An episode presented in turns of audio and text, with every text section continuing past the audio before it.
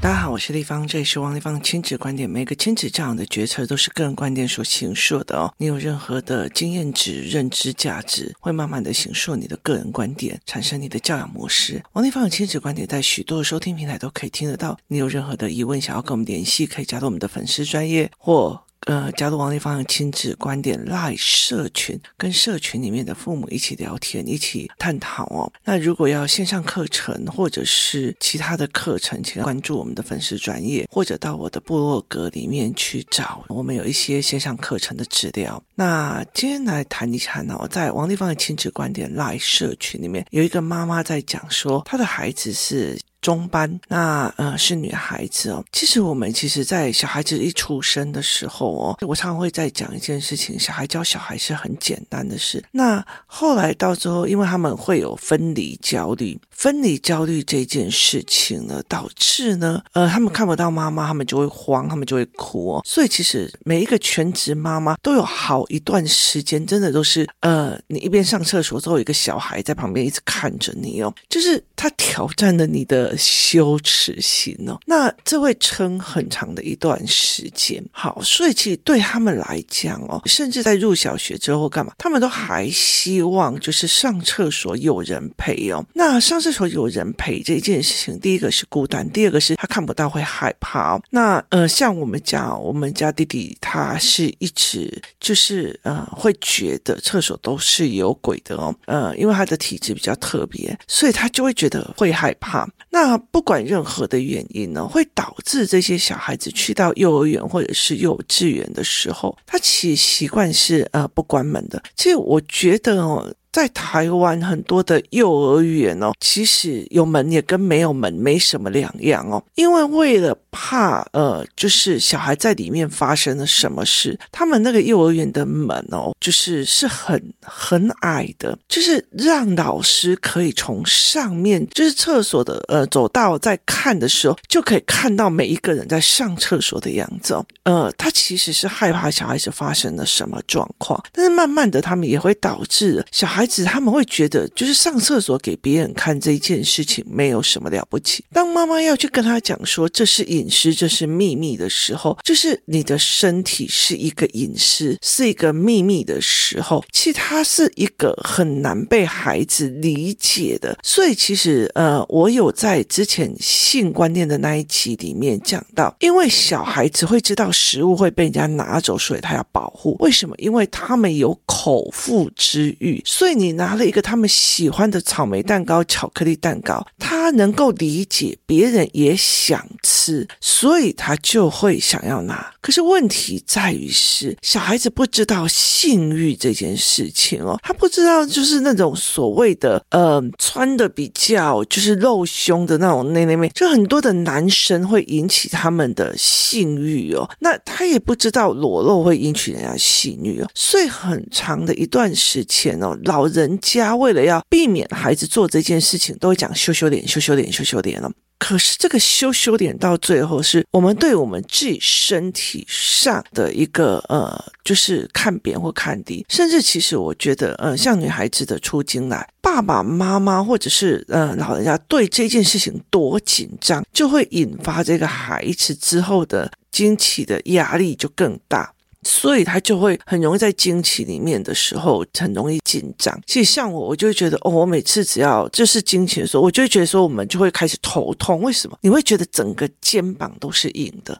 你是在那个时候莫名其妙，你就整个人呈现一种紧绷的状况哦，所以那个时候我才会理解说，哦，原来是因为我们对这件事情的紧张度。为什么？因为我们的妈妈就是这样教我们的。其实后来会想一件事情哦，就是。当一个妈妈去面对一个女生在青春期的时候的样貌，其实很大一件事情，你就会理解一件事情，就是这个女生这个孩子她已经可以，就是有可能会怀孕所以其实对我们来讲，就是对妈妈来讲，她会紧张，其实是很难免的。她甚至会一直呃叫小孩子要保有那种干净啊，干嘛有的也是很难免的。所以其实会坐立难安哦。所以在这个东西里面，其实它是一个很难免的状况。那呃，在台湾的性教育里面哦，其实我们还是多多少少的带着一点点羞愧感给孩子哦，就是我们还会带一个呃羞愧感给孩子。那这个妈妈就问我说：“我们要怎么去教？怎么去跟他谈哦？”所以他会去跟他讲说：“哦，身体是私密的。”那小孩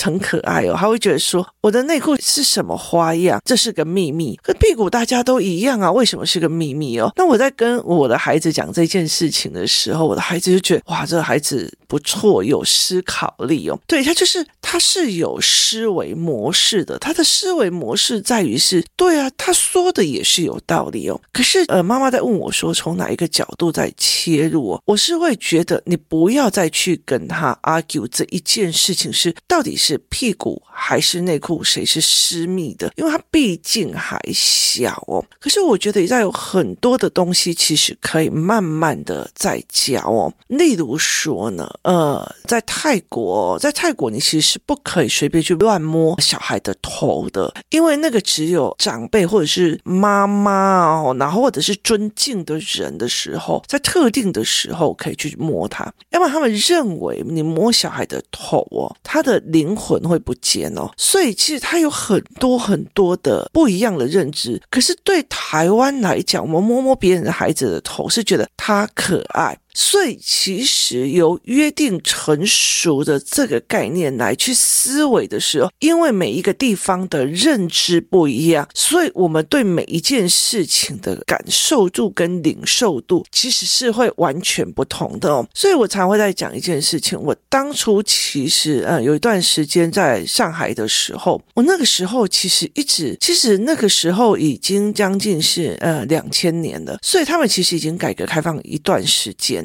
可是我其实去的那个时候，我还是常常遇到，就是百货公司，你想要去上厕所的时候，它门是没有关的，就他们。不习惯锁门或干嘛，那很大的一个原因是因为他们早期的时候，呃，文革的时候怕人在厕所里面就是写些什么东西或讲些什么东西，所以他们厕所是没有门的。对那个老一辈来讲很正常，可对新一辈的来讲就不一定是很正常。就是每一个时代都有每一个时代，或者是说不同的地方的约定成熟的关系哦。所以约定成熟这件事情。我常常会跟孩子们讲我们的不同，例如说呢，我那时候带孩子去日本的时候，我在我女儿很小的时候，我就常常带她出国嘛。那我们坐大部分就是联航，然后呃，也就是住那种就是那种所谓的商务旅馆这样子哦。那个时候我就会一直让孩子在讲，因为小孩子出去的时候他会很无聊嘛，小小孩，所以我就会开始跟你讲说，你只要找到跟台湾的不同，然后呢，累积点。数哦，那你就有旅游基金了。为什么？因为呃，其实我在设计教案或者设计概念的时候，或设计游戏的时候，通常都这样。为什么要带他去日本？那第一件事情，我我为什么要带他出国？第一件事情是我妈妈自己本身想玩嘛。那我想玩，我觉得有趣趣的东西在哪里？我觉得有趣的东西在看不同的文化、不同的呃思维逻辑，还有在看不同的人与人之间呢。所以我就会觉得这件事情。让我觉得非常的有趣，就是我去看这种所谓的不同，那我想要去看不同的文化、不同的思维、不同的街道、不同的干嘛？所以那个时候我就跟我的孩子们讲说，如果出去的时候，我就说你们要找不同，找跟台湾不同的地方。结果他们就会开始找，例如说，呃，邮递就是。这种寄信的信箱的不同啊，语言的不同啊，红绿灯的不同啊，好，他们就会开始一直在讲。所以那段时间我带呃孩子们出去的时候，他们就会开始 PK 这件事情，然后开始在讲这件事情。所以等于是接下来的所有的概念就是我在找不同哦，那。其实带孩子去任何的国家，我都在找这件事情。甚至像这一次同样的国家，例如说我们呃前阵子去高雄，所以我们在高雄的时候，我们就在找跟台北的不同哦。所以其实会看到非常特别的地方。那甚至其实像我跟我的朋友就会一直在讲高雄，呃，我上一次来跟这一次的不同哦。那呃，台北其实这几年没有什么呃改变。然后呢，可是你下高雄的时候，你就会发现哦，上一次来的时候根本就没有什么高雄流行音乐中心。然后呢，这里也不是在做什么样什么样的，所以我们就会一直在谈这个的不同。那其实我们有一段时间，就是工作室里面有有一段时间，有很多妈妈其实去高雄已经很久没有去了，所以一去的时候就觉得哇，好多不同的地方。我们会去找不同，在这个不同里面去得到新奇。例如说什么叫做一期一会或怎样哦？那所以其实在这个呃找不同，在前期、后期在于是因为不同而有不同的认知架构。这里的风俗习惯，拜拜是要拍两下手，就祈福还要拍两下手，只是日本。那台湾是拿香的，所以这有不同。好，所以你如果在台湾庙里拜拜的时候还拍两下手，别人会觉得你很奇怪，就是他会觉得你很奇怪。那有一些地方是左驾，有些地方是右驾，那很多的东西就会有不同哦。像其实，在工作室里面，我常常会跟他讲人的不同。在工作室里面，由于是每一个爸爸妈妈，他必须要去，就是在整个里面，你就会看看到很多的爸爸妈妈。我的儿子、我的女儿会在工作室里面看到不同的某某妈妈怎么样，某某妈妈怎么样，没有。他其实他们就在看人的不同哦，所以人的不同会导致思维架构的不同，所以。等于是在于是说，我们对事情的评判度也会不一样。有些人他在闹啊、吵啊或干嘛的时候，那妈妈有就是一直安慰、一直同理这样，然后旁边就有个小孩说：“如果是我这样，早就不能吃饭了哦。”所以他很清楚这个的不同。好，所以在这整个过程里面，我就会再跟他讲：好，因为每一个人对这件事情的感觉不一样，所以我就会让孩子去看哦。呃，在网络上有人。就是随地乱便秘，就是大便啊，或者是呃，像说香港的地铁，就有人就是脱了裤子就开始大便或开始尿尿，然后呃这些事情你去看下面的人怎么回应的，然后你念给孩子听。哦，原来这个东西在这里是属于约定成熟的不礼貌，约定成熟的不礼貌，然后呃我会很建议父母。约定成熟跟习惯跟民主认知这件事情是属于你不能解释的部分，你一定要先去告诉孩子差异点，就是让他找出差异点。我记得有一件事情哦，呃，就是曾经在呃一个游戏团里面，然后有一个小孩就问了一个妈妈说：“妈妈，为什么红灯停，绿灯行？”然后那个妈妈就想一想，就是你知道，她马上把她讲说：“哦。”这啊，就是约定成熟，就大家约定好红灯停，绿灯行的。然后我就看着那个妈妈说：“你真的这样跟她讲的哦？”然后她就说。对呀，要不然你要怎么解释？我就跟他讲说，那是颜色代表的坡长，所以我如果很远的地方，我就可以看到前面很紧急要停了，所以红色是最容易传导到最远的地方。我们人的眼睛看到远方的绿色，跟看到远方的红色，远红色其实是可以在较长的距离里面，在很远的地方就看到说那边有危险，那边要停。所以我们的紧急，例如说车子，车子你脚踩。刹车，你就会看到，呃，车子后面有三个红色的点，就是三个红色的灯，然后就亮了。他就告诉你，三角形是警告，红色是该停的警告。所以我就说，这是有原理的，不是约定成熟哦。然后他就啊啊哦，那所以其实在这整个过程里面哦，你如果把它改成整个都是绿色，对很多人来讲，他反而不知道那边是危险的哦，所以。每一样的东西，有些是有原则原理的。例如说，好，泰国人为什么会觉得小孩为什么会有灵？他本来就是一个呃会有神灵论说的国家哦，所以它其实有一点点原则原理。那有一些事情，就是包括我们对身体的呃裸体或干嘛有的没有的，它其实例如说裸奔啊或干嘛这件事情哦，其实。有时候我们会去跟孩子讲，这样子会让别人觉得不舒服，因为我们在这里是一个所谓的，就是各自就是大家是一个运作的机制哦。例如红灯停，绿灯行哦。如果今天没有红绿灯哦，其实整个交通会大打结。那有一次呢，台北市不知道为了什么事情哦，呃，整个台北市。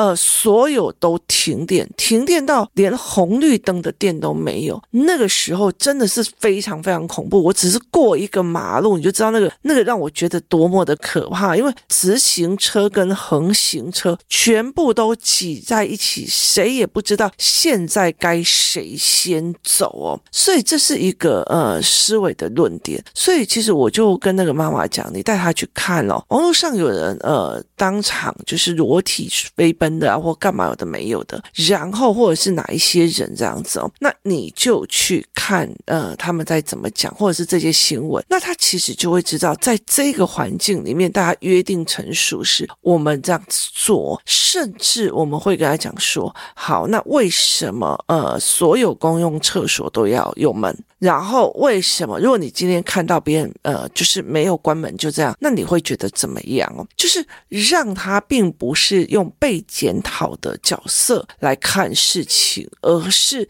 让他去看，说他是跳出来一个角色，是他去看别人哦，就是呃裸体啊，或者是说没有关厕所门啊，或干嘛去做。那其实，在这整个过程里面，其实是你去看这别人是怎么解读的，是怎么解读的哦。那后面才去看他合理性跟不合理性哦。就是其实以台湾来讲哦，以台湾来讲，我们会去看，例如说我们在台湾。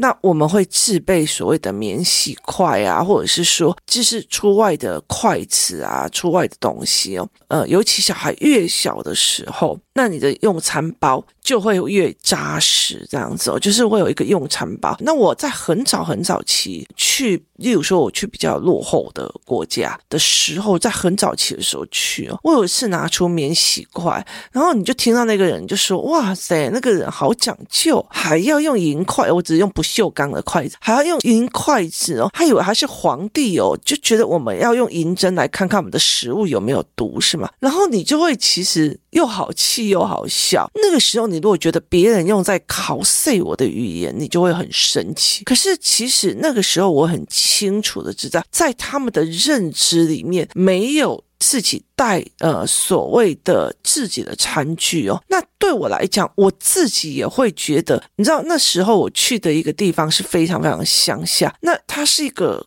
筷子桶。就是很早期、很早期那种阿嬷的筷子桶，然后所有的筷子都放在那个筷子桶。那你其实那个呃竹筷子，你都不知道它下面是不是有霉菌。那以前的人他们没有科学概念，所以他们觉得筷子桶全部都把它放在那里，然后大家吃过，哎，OK。可对我们来讲，我们是有读过的所谓的呃自然啊科学啊，那你就会知道它里面一定是很多的霉菌，然后每一个人的口水的细。菌不是有洗过就好了，所以这形成了两个人的认知价值的不一样。但是在那个环境里面，我是被骂的，我是被考谁的，我是被笑的那一个哦。所以这是一件呃。不代表我有错，可是别人会这样评价你，这是一个非常非常的概念，因为认知的不同，因为观点的不同，因为思维的不同，所以我们会有不同的评价与对话标准，我们会有不一样的思维模式哦，所以很重要的就是这一个概念哦，所以你去怎么想这件事情是非常非常重要的一件事。那我常常会去想说，为什么这一个人会有这样子的。一个思维模式。我今天呃，本来在就是看电脑的时候，就看到有一个，就是其实是阿拉伯那边一个非常非常非常有钱的人，他他带着他的女儿出去，然后他就说他要去买东西，然后就问的就是随行的人要不要跟他一起去，那就是贴身访问他要做纪录片的人，然后他就说他的女儿要买一个东西哦，那个女儿大概是七岁八岁，他说他要送给爸爸一个礼物，那。对我们的认知来讲，送给爸爸的一个礼物，七八岁的小孩画一张卡片啊，干嘛有的就好了这样子。然后呢，重点是在于是这个女孩子走进了一家店，她去买什么？她去买一架飞机给他爸爸，他的预算是一亿美金，然后我就会去看他的呃，他的妈妈是谁，他爸爸是谁，他是其来有志的，只是认知的不同，认知的不同，环境的不同哦，所以我才会在孩子的社会科里面去教他什么叫做。在那个环境里面，你想要解决问题，你手边有的资源是什么？所以你会怎么去思考，怎么想？这是一个非常重要的一个思维逻辑。那你是怎么去想这件事情的？所以在台湾的这个状况里面，在很多国家里面，其实裸露都是不合法的。那有些就算合法，它也其实过不了舆论的那一关哦。以新加坡来讲，我们最近在研究新加坡的呃法律，就是规定哦。那如果你去新加坡，它是不准裸体，甚至在家里也不准裸体，因为他们的国民住宅其实盖得蛮近的哦。所以其实他曾有一个案例，就是他在家里面洗澡的时候出来没有穿衣服，然后对面的指控他尬牌给他打谁，然后就被罚款了，就被罚款了。就对我们来讲，我们就会觉得啊。怎么会这样？他在他自己的家里裸体，为什么要被罚款呢？所以对我们来讲觉得很不可思议，可是对他们来讲就会觉得很正常。例如说，好。我们可以吃口香糖，他们不能吃口香糖，会被罚款的。所以其实认知的不一样，然后选择的不一样，它其实都有原因的，它其实都非常的有巨大的原因哦。那包括不能在捷运上吃东西哦，它也并不是为了干净度，因为老鼠来了之后，它有可能去咬断那个捷运的缆线，而导致整个大瘫痪。所以。他是这样子的逻辑在思维模式的，所以让孩子去看各个地方规定的不同，而规定的不同又会有什么影响的不同？例如说，在新加坡，他规定呃乱丢垃圾不行，不可以喂鸽子，然后呢呃不可以吃口香糖，所以新加坡的干净度非常非常的干净，但是它相对的你也觉得很局促，这个东西也不行，那个东西也不行，这个东西也会被骂，那个东东西也会被骂，所以你其实会压抑的。所以有些人就会觉得，哎，没关系啊，反正我喜欢这样干干净净的环境，这对我来讲比什么还要重要。那其实像例如说，我常去的树屋或者是东南亚，这就是会有一种，呃，我的小孩就会跟我讲。都很乱哦，包括到处都有的电线，就是他们的电线没有地下化，所以到处那电线就是非常非常的多哦。那很有趣的一件事情哦，就是我们常常看到，例如说泰国曼谷的电线，整个天空上都是电线这样。那我们就想说，那如果你家的电线坏掉了，你的电坏掉，你怎么知道是哪一条坏掉？然后他们就讲了一句话：为什么要去找出哪一条坏掉，再重新牵一条就好了？所以其实是非常有趣的逻辑。一个人思维，让孩子去看不同，而在这所谓的认知不同里面，他们会产生不同的评价，产生不同的思维模式，甚至产生不同的对应状况。这是在台湾呢，你怎么可以这样乱吐痰？这是在怎样怎样呢？那你怎么可以怎样怎样？好。都会有这样子的状况哦，所以怎么去跟孩子在讲？我觉得找不同，或者是找评论或认知而产生的评论，其实可以跟孩子们一起去谈哦。慢慢，我觉得那就是一个话题的增长哦。那孩子就去想一件事情：妈妈现在裸体走出去，你觉得可以吗？就。讲到自己妈妈裸体走出去，他们就不行哦。他自己光着一个屁股走出去，他们都觉得可以哦。那就是一个呃切换角度的容忍度的问题。他也讲不出来为什么不行，他自己为什么可以哦？那可以去试试看，可以跟孩子谈谈看这一点哦。今天谢谢大家收听，我们明天见。